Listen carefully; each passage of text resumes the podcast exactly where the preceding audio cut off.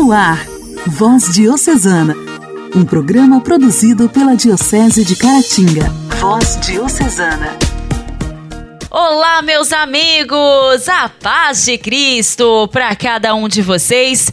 Estamos iniciando mais uma semana. Hoje, segunda-feira, 14 de fevereiro. Sintam-se abraçados por mim e por toda a equipe do Voz Diocesana. É com alegria imensa que a gente inicia mais esta programação de evangelização para você. Voz Diocesana. Voz Diocesana um programa produzido pela Diocese de Caratinga. Hoje, 14 de fevereiro, nós celebramos o dia de São Cirilo e São Metódio. Nasceu em Grécia no ano de 826. Vocacionado em busca da verdade, ele estudou filosofia por amor e chegou a lecionar. Um homem dado à comunhão a ponto de ser embaixador diplomata junto aos povos árabes. Mas tudo isso que tocava a vida de São Cirilo não preenchia completamente o seu coração, porque ele tinha uma vocação, a verdade absoluta e queria se consagrar totalmente à verdade encarnada, nosso Senhor Jesus Cristo. São Cirilo abandonou tudo para viver uma grande aventura santa com seu irmão, que já era monge, São Metódio. Juntos, movidos pelo Espírito, foram ao encontro dos povos eslavos, conheceram a cultura e inculturaram-se. A língua, os costumes, o amor àquele povo, tudo isso foi fundamental para que São Cirilo, juntamente com seu irmão, pudessem apresentar o Evangelho vivo, Jesus Cristo. Devido a inovações inspiradas, eles traduziram as liturgias para a língua dos eslavos. Tiveram de ir muitas vezes para Roma. E o Papa, percebendo os frutos daquela evangelização, daquela mudança litúrgica, pôde discernir que o principal que movia aqueles irmãos missionários era o amor àquele povo eslavo e, acima de tudo, o amor a Deus. Numa dessas viagens para Roma, São Cirilo tinha um pouco mais de 40 anos e ficou enfermo. O Papa quis ordená-lo bispo, mas Cirilo faleceu antes. Mas está na glória, intercedendo por nós. São Cirilo e São Metódio, rogai por nós. A alegria do Evangelho. O Evangelho. Evangelho. Oração, leitura e reflexão. Alegria do Evangelho. O Evangelho desta segunda-feira será proclamado e refletido por Ana Teresa, do canal Aliança de Misericórdia.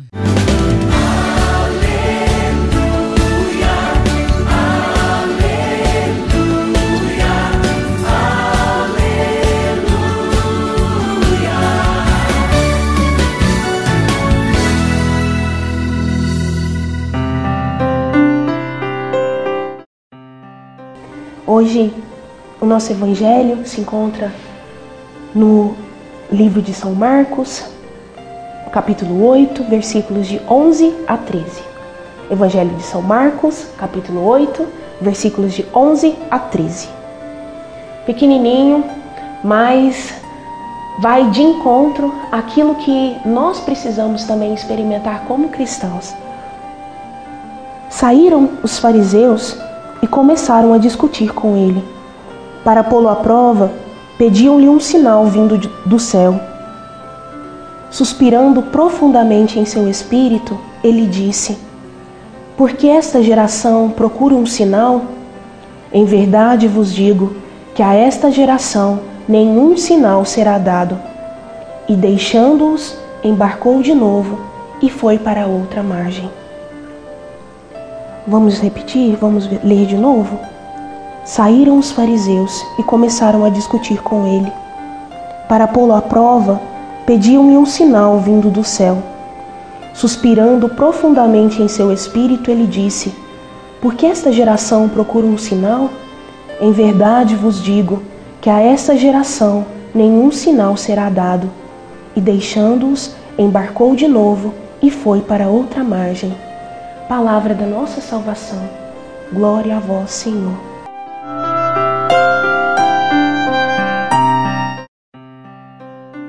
Gente, essa é uma tentação muito próxima de nós.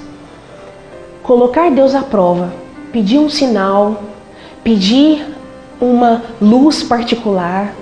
Lá na Polônia, na comunidade onde nós vivemos, eles têm uma expressão muito interessante que é o Feuerwerk.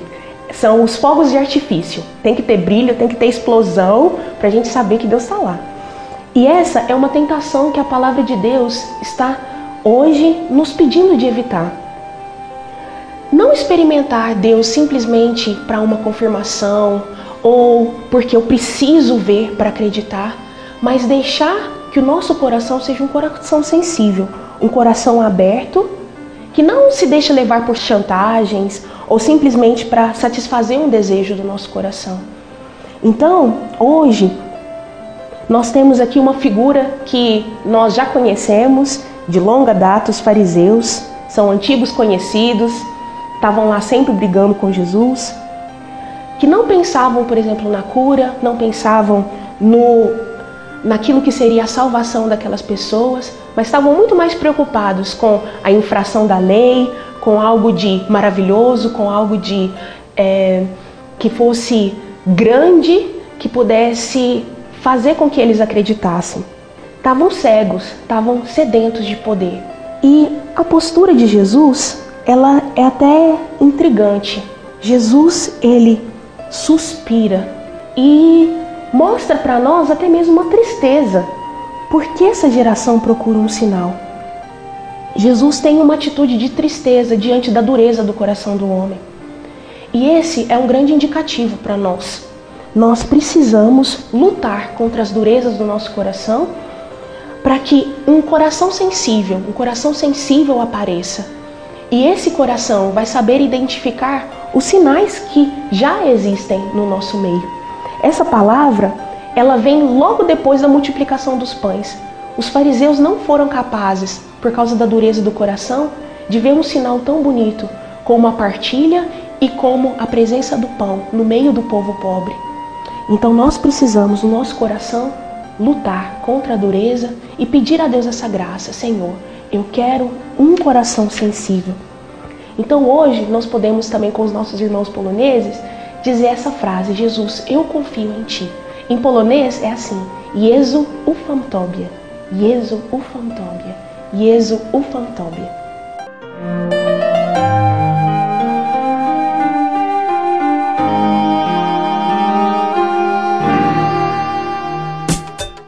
Diálogo Cristão. Temas atuais à luz da fé. Diálogo Cristão. Diálogo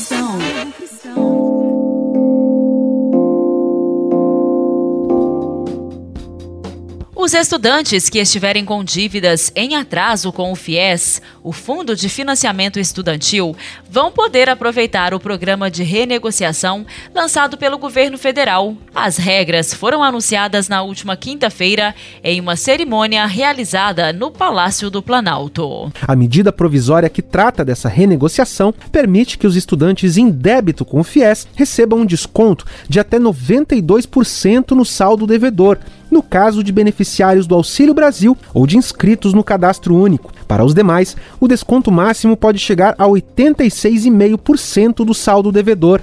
A renegociação também vai permitir que os estudantes parcelem o valor restante da dívida em até 150 meses, com isenção de juros e multas. Os estudantes interessados vão poder renegociar as dívidas com o FIES entre os dias 7 de março e 31 de agosto deste ano. Todo o procedimento vai ser realizado pela Caixa e pelo Banco do Brasil por meio de um aplicativo de celular. O ministro da Educação, Milton Ribeiro, ressaltou que a renegociação das dívidas do FIES vai ser acompanhada de medidas para impedir que os estudantes voltem a ficar inadimplentes no futuro. A nossa proposta é reduzir a inadimplência e tenho certeza é, nós vamos trabalhar para que isso não aconteça no futuro. Essas medidas vão beneficiar os estudantes e não apenas os, os, estudantes, aqueles que já formaram, aqueles que desistiram, mas que estão com os nomes negativados e até Os fiadores que estão aí também preocupados, vai atingi-los e vai beneficiá-los. Durante a cerimônia no Palácio do Planalto, o presidente da Caixa, Pedro Guimarães, aproveitou para anunciar que o Banco Público está prestes a lançar um novo programa de financiamento para estudantes de todo o país. É que a Caixa Econômica Federal está nos preparativos de lançar um novo programa de financiamento ao estudante, que vai inclusive ao estudante da secundário, não só da parte universitária, só que bem estruturado. E esse novo programa de financiamento da Caixa Econômica Federal virá pelo celular. Ou seja, nem há necessidade de ir às agências. Segundo o Ministério da Educação, atualmente existem mais de um milhão de jovens formados que estão inadimplentes com o FIES, somando mais de 38 bilhões de reais em prestações não pagas. Voz Diocesana. Voz Diocesana. Um programa produzido pela Diocese de Caratinga. Senhor Jesus, venho aqui para louvar-te. É verdade hoje, Senhor Jesus, com teu poder. Podes curar-me. Juntos, cura-me. Cura-me, Senhor. Pois quero viver. Dá-me teu amor. Dá-me teu amor. Sem ti não posso ser feliz. Cura-me, Senhor. Cura-me, Senhor. Livra-me do mal. Livra-me do Toca o coração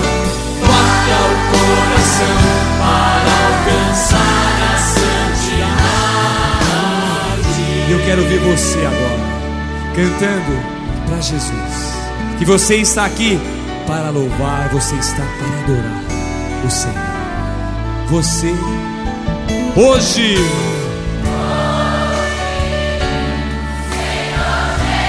venho aqui para louvar-te. Hoje, Senhor Jesus, com teu poder, podes curar-me. Só você mais forte, cura-me, pois quero viver. Dá-me teu amor. Sem ti não posso ser. Cura-me, Senhor.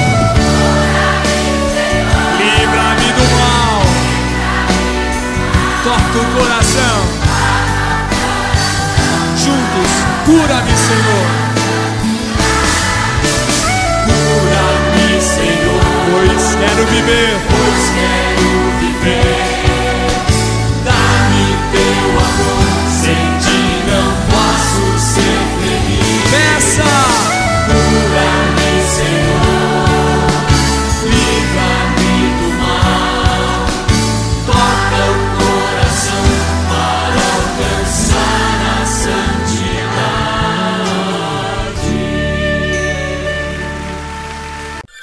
Santidade. Igreja em Ação.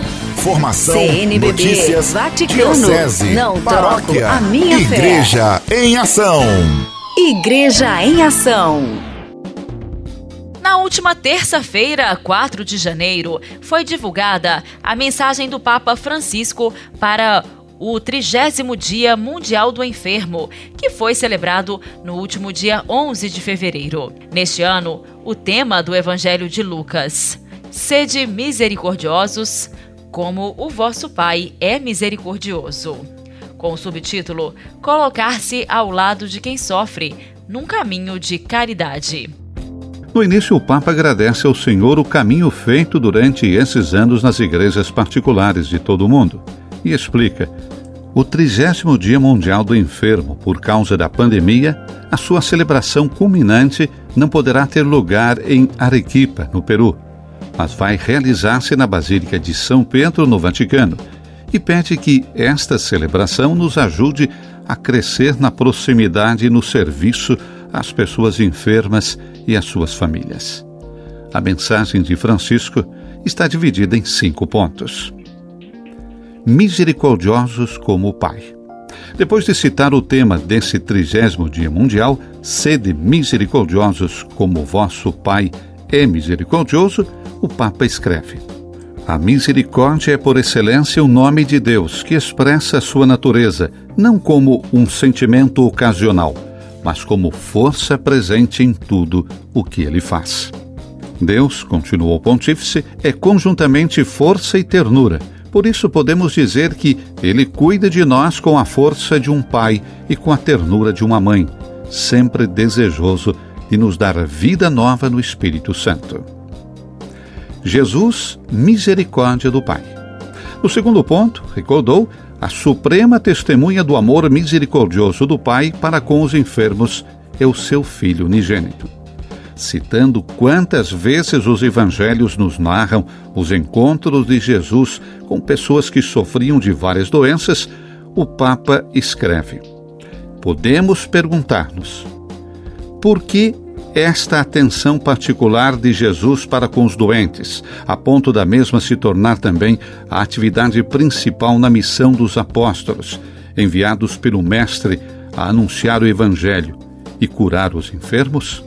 E depois de uma reflexão, recordou: quando uma pessoa experimenta na própria carne fragilidade e sofrimento por causa da doença, também o seu coração se sente acabrunhado cresce o medo, multiplicam-se as dúvidas, torna-se mais impelente a questão sobre o sentido de tudo o que está acontecendo. Disto a importância de se ter ao lado testemunhas da caridade de Deus que, a exemplo de Jesus, misericórdia do Pai, derramem sobre as feridas dos enfermos o óleo da consolação e o vinho da esperança. Tocar a carne sofredora de Cristo. O convite de Jesus, escreveu o Papa, a ser misericordiosos como o Pai adquire um significado particular para os profissionais de saúde. Francisco escreve que o serviço dos profissionais da saúde ultrapassa os limites da profissão para se tornar uma missão, pois tocam a carne sofredora de Cristo. E isso pode ser um sinal das mãos misericordiosas do Pai. E quanto aos progressos da ciência e das novas vias terapêuticas, Francisco adverte: tudo isso não deve jamais fazer esquecer a singularidade de cada doente, com a sua dignidade e as suas fragilidades. O doente, escreve Francisco, é sempre mais importante do que a sua doença. E por isso, qualquer abordagem terapêutica não pode prescindir da escuta do paciente, da sua história, das suas ansiedades, dos seus medos. Os lugares de tratamento, casas de misericórdia. Com relação a este ponto, o Papa fala sobre os lugares de tratamento. Misericordiosos como o Pai. Muitos missionários acompanharam o anúncio do Evangelho com a construção de hospitais, dispensários e lugares de tratamento. São obras preciosas, através das quais se concretizou a caridade cristã e se tornou mais credível o amor de Cristo, testemunhado pelos seus discípulos. Francisco recordou das dificuldades das populações das zonas mais pobres da terra, onde receber adequados tratamentos continua a ser um luxo. Testemunha-o, por exemplo, a escassa disponibilidade nos países mais pobres de vacinas contra a Covid-19 e, ainda mais, a falta de tratamentos para patologias que requerem medicamentos muito mais simples. Neste contexto, escrevem do Papa, desejo reafirmar a importância das instituições sanitárias católicas. São um tesouro precioso que deve ser preservado e sustentado a sua presença caracterizou a história da Igreja pela sua proximidade aos doentes, mais pobres e às situações mais esquecidas. Numa época, continua o Papa, em que se difundiu a cultura do descarte, nem sempre se reconhece a vida como digna de ser acolhida e vivida, essas estruturas, como casas de misericórdia, podem ser exemplares na salvaguarda e no cuidado de cada existência, mesmo a mais frágil, desde o próprio início até o seu termo natural. a misericórdia pastoral, presença e proximidade. Por fim, o Papa escreve sobre a importância dos cuidados espirituais, afirmando: Na verdade, se a pior discriminação sofrida pelos pobres, e os doentes são pobres de saúde, é a falta dos cuidados espirituais, não podemos exonerar-nos de lhes oferecer a proximidade de Deus, a sua bênção, a sua palavra, a celebração dos sacramentos e a proposta de um caminho de crescimento e amadurecimento na fé.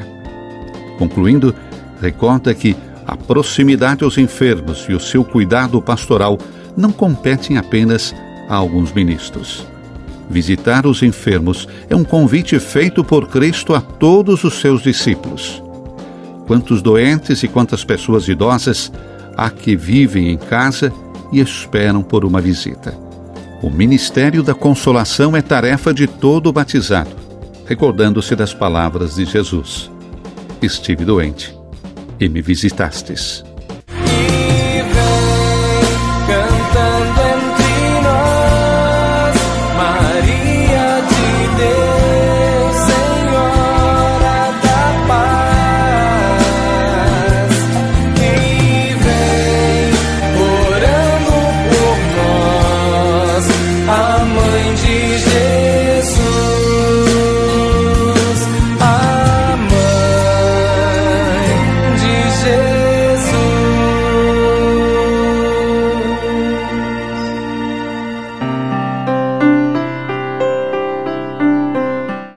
Amado povo de Deus, paz e bem, eu sou o Padre Marlone e esse é o nosso Momento Mariano. Momento Mariano. Mariano. Você é capaz de imaginar Maria realmente perturbada, assim, totalmente zangada com alguém ou com alguma coisa? Muito provavelmente eu acho que não. Tradicionalmente, nós a imaginamos como sendo paciente, meiga, piedosa e feliz com tudo o que lhe acontecesse. Porém, prestamos um desserviço a Maria se nunca a supomos zangada. A raiva em si não é pecado. Os salmos estão cheios de referências à justa ira de Deus. O próprio Jesus estava cheio de raiva quando expulsou os cambistas do templo. Ora, por que supomos que Maria nunca se zangasse? Talvez seja porque fazemos uma transposição ilógica. Vamos dar uma olhadela nesse raciocínio falho. Primeiro, as pessoas em geral ficam zangadas porque alguém faz algo que elas percebem como errado. Segundo, Jesus, o filho de Maria, era Deus. Terceiro, Deus não pode pecar. Quarto, portanto, Jesus não poderia fazer nada errado. E por fim, dado que Deus não poderia fazer nada de errado, sua mãe não tinha nada com que se zangar. Essa argumentação apresenta duas grandes imperfeições. A primeira é que ela supõe que a única pessoa com que Maria tratasse fosse Jesus. A segunda é que ela supõe que toda coisa errada fosse pecaminosa. Ambas essas suposições são falsas. Quando um dos companheiros de infância de Jesus deixava um rastro de estrume de carneiro no piso que Maria havia limpado, provavelmente ela não era a mãe mais animada da aldeia. Ela talvez erguesse a voz, poderia até, puxa, ficado bastante irritada. O que a diferencia, porém, é o fato de que, mesmo quando sentia raiva, jamais deixava que a raiva a fizesse pecar. Aí é que está a grande diferença. O sentimento de raiva é apenas isso, um sentimento. O que fazemos com a nossa raiva é que a torna nociva para nós mesmos ou para os outros. E aí, meu irmão e minha irmã, você sempre perde a calma? Já se deixou levar por sua raiva e deixou que ela o fizesse ferir alguém verbal ou fisicamente? É preciso pensar que quando estamos com raiva, reconhecer o sentimento, mas não deixar que ele nos domine. Fica a dica. Um forte abraço. Ficamos hoje por aqui. Até o nosso próximo programa. Deus te abençoe.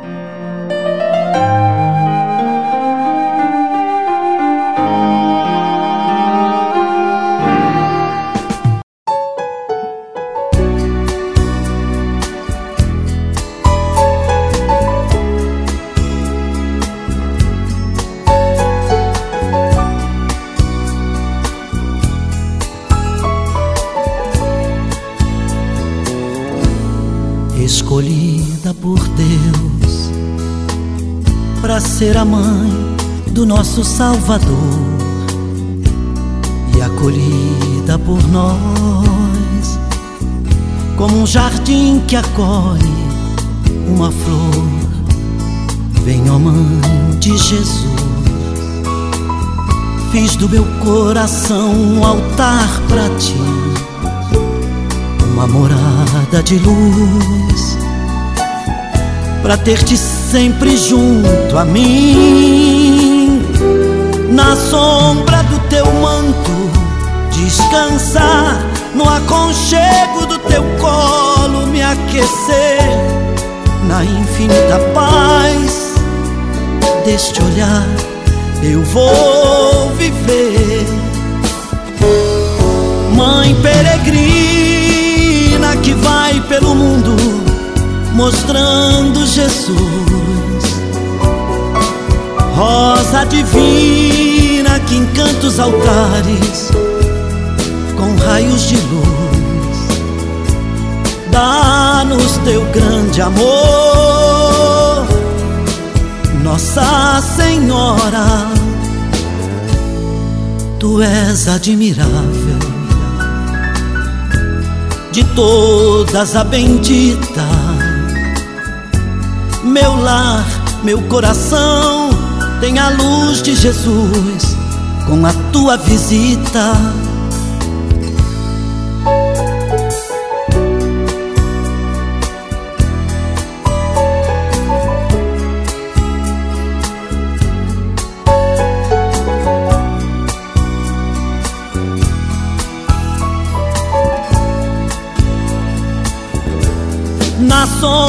Do teu manto descansar, no aconchego do teu colo me aquecer, na infinita paz deste olhar eu vou viver. Mãe peregrina que vai pelo mundo mostrando Jesus, rosa divina que encanta os altares com raios de luz. Dá-nos teu grande amor, Nossa Senhora. Tu és admirável, de todas a bendita.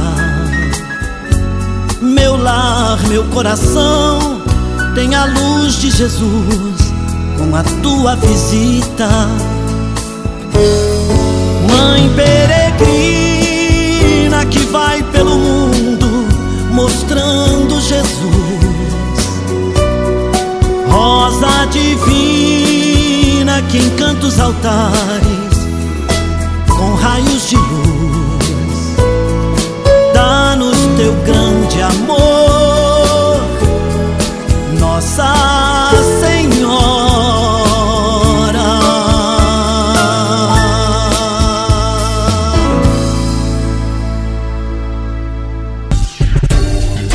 Voz Diocesana. Voz Diocesana. Um programa produzido pela Diocese de Caratinga.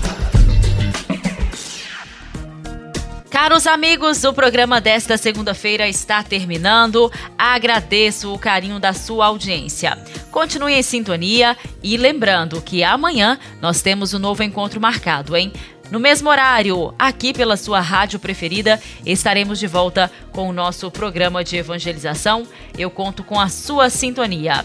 Um forte abraço, aproveite o seu dia. Até amanhã.